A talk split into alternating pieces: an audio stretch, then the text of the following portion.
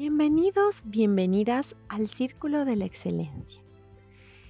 Vamos a llevar adelante el capítulo número 8, Ser, Hacer, Tener. Mi nombre es Mario Aguirre Antesana.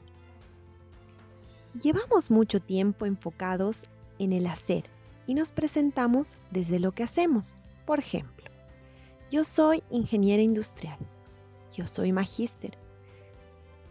Yo soy PhD. Yo soy presentador de noticias. Yo soy comunicador social. Yo soy doctor en leyes.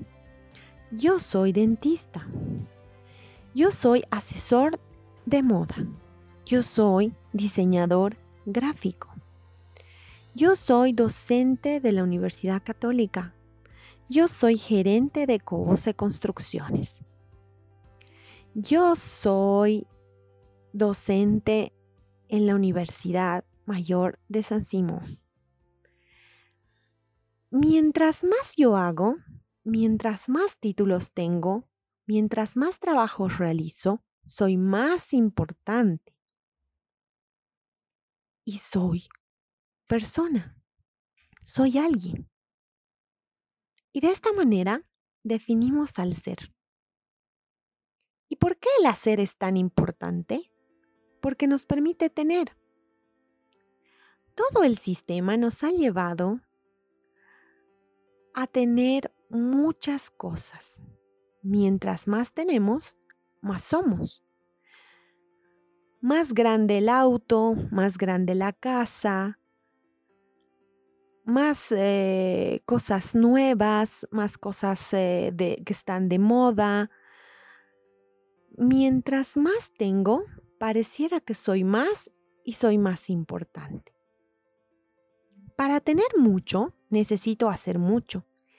Y es allí donde juegan un papel muy importante en complicidad el hacer con el tener. La situación actual nos ha ido quitando el hacer. Y a muchos les va quitando el tener. Entonces, ¿con qué nos quedamos? Nos quedamos con el ser. Y el gran desafío de preguntarnos quiénes somos. En este momento no estamos haciendo, por tanto, estamos con serios problemas para poder tener. Tener ahora mucho o poco no tiene sentido. Por ejemplo, para vestirme y estar en casa, hoy elijo ropa cómoda, simple. Por tanto, llega el cuestionamiento. ¿Cuánto consumo y para qué lo hago? Cuestionar qué soy en base al hacer y al tener.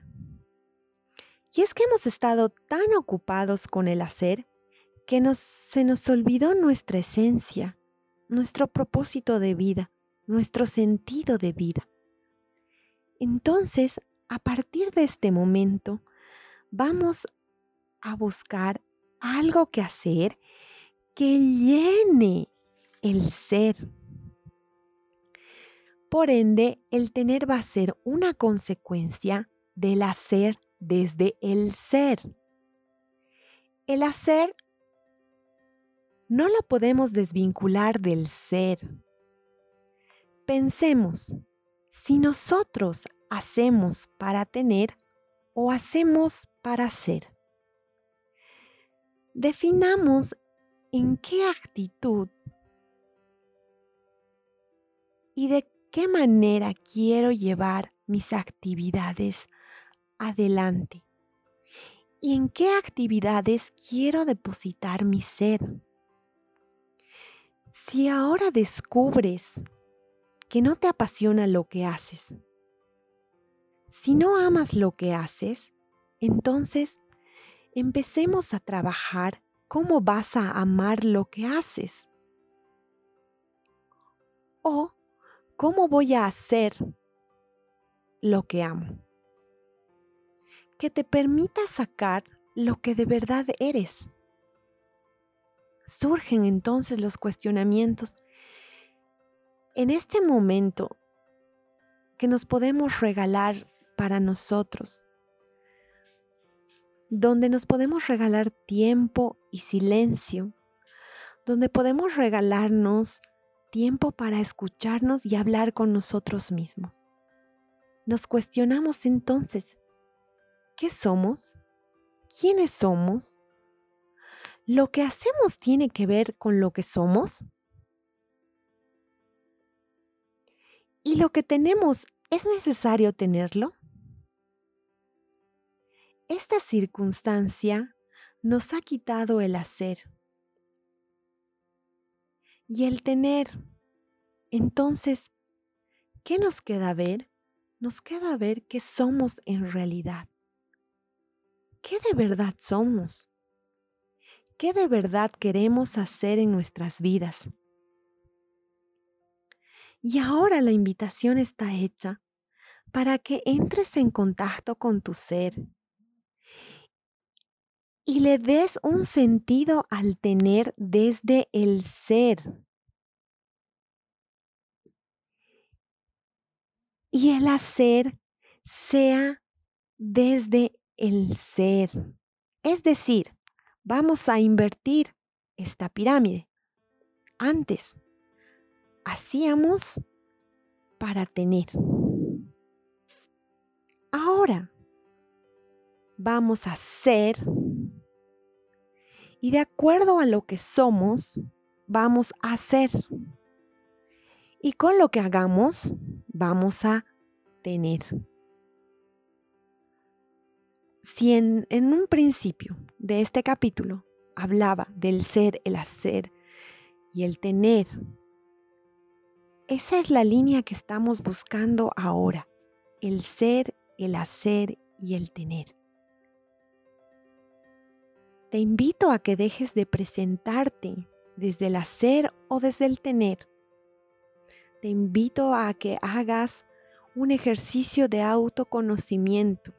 Ahora tienes el tiempo para hacerlo, ya que esta circunstancia ha apagado los ruidos externos, las prisas que nos alejaban de nosotros mismos que hacían un ruido y no podíamos escucharnos.